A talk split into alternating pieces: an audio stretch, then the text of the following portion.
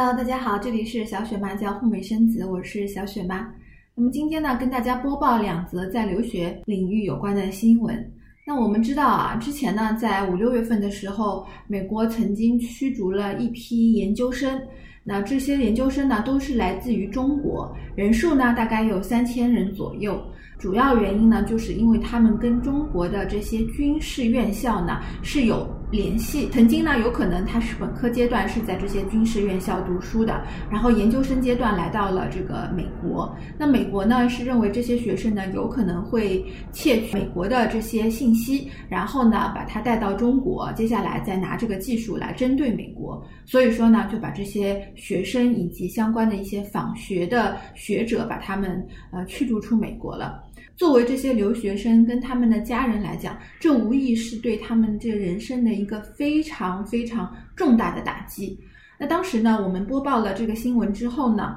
那么我们也是建议留学生朋友们呢，那尽量在留学的时候要考虑清楚目的地。呃，包括现在很多的 F 一的学呃留学生呢，他们都是在苦苦的挣扎，甚至是辗转在世界各地。为什么呢？就是因为中国的使领馆一直没有开放留学签证的审理，所以他们无奈呢，只能跑到外国去申请 F 一。那你知道这个当中要花多少精力、成本、时间还有金钱？我们现在可以看到啊，除了美国之外呢，其他的几个美国的盟友国家，包括美国最铁的哥们儿，像英国还有日本啊，他们都是出台了相关的一些政策，是要跟随美国的步伐，限制中国的留学生去读这些所谓的敏感专业。那么英国呢，相对来说，它出的这个专业的名单还是比较的细致的。它一共列了有四十四个专业，那这些专业呢是涵盖了呃 STEAM 的方方面面了，包括计算机啊、网络啊，还有生物化学、科学、物理、工程等等啊。基本上呢，你可以想到的这些理工科的专业的话，可能都是在这个四十四个名录当中的。那你可能还是要呃在做。这个决定之前，去对比一下啊，看看我这个专业是不是在所谓的四十四个黑名单当中。那如果说在这个里面呢，那么你可以去考虑申请，就是一个批准。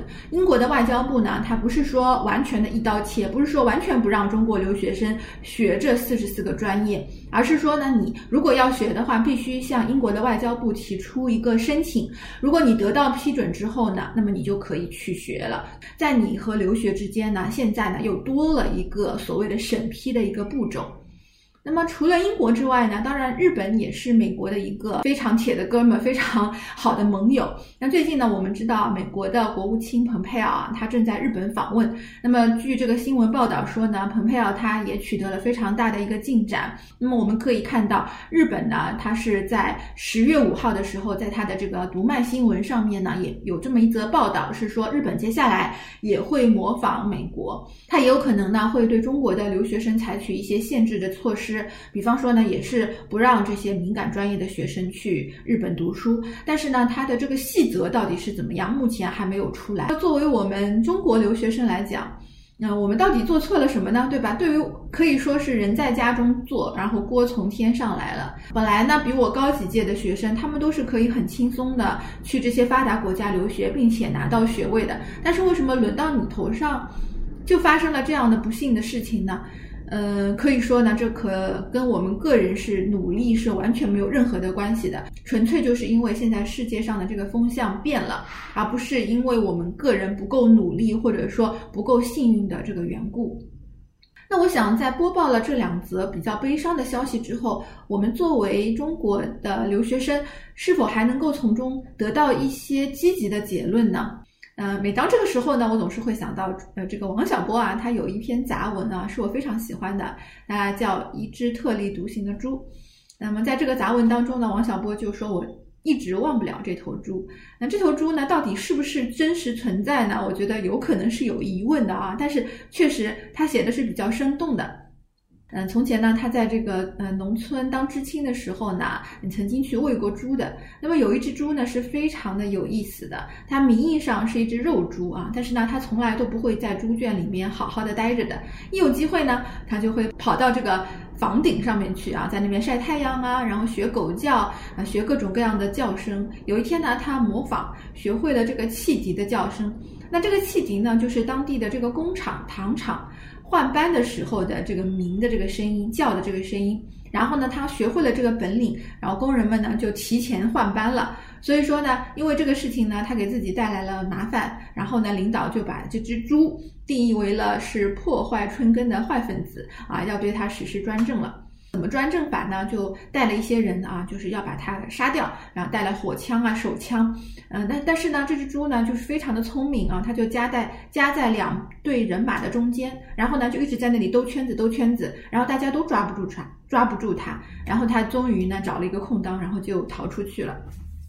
杂文的结尾呢，他就说我非常非常的怀念这只猪，他很少见到有有人能够像这只猪一样会无视。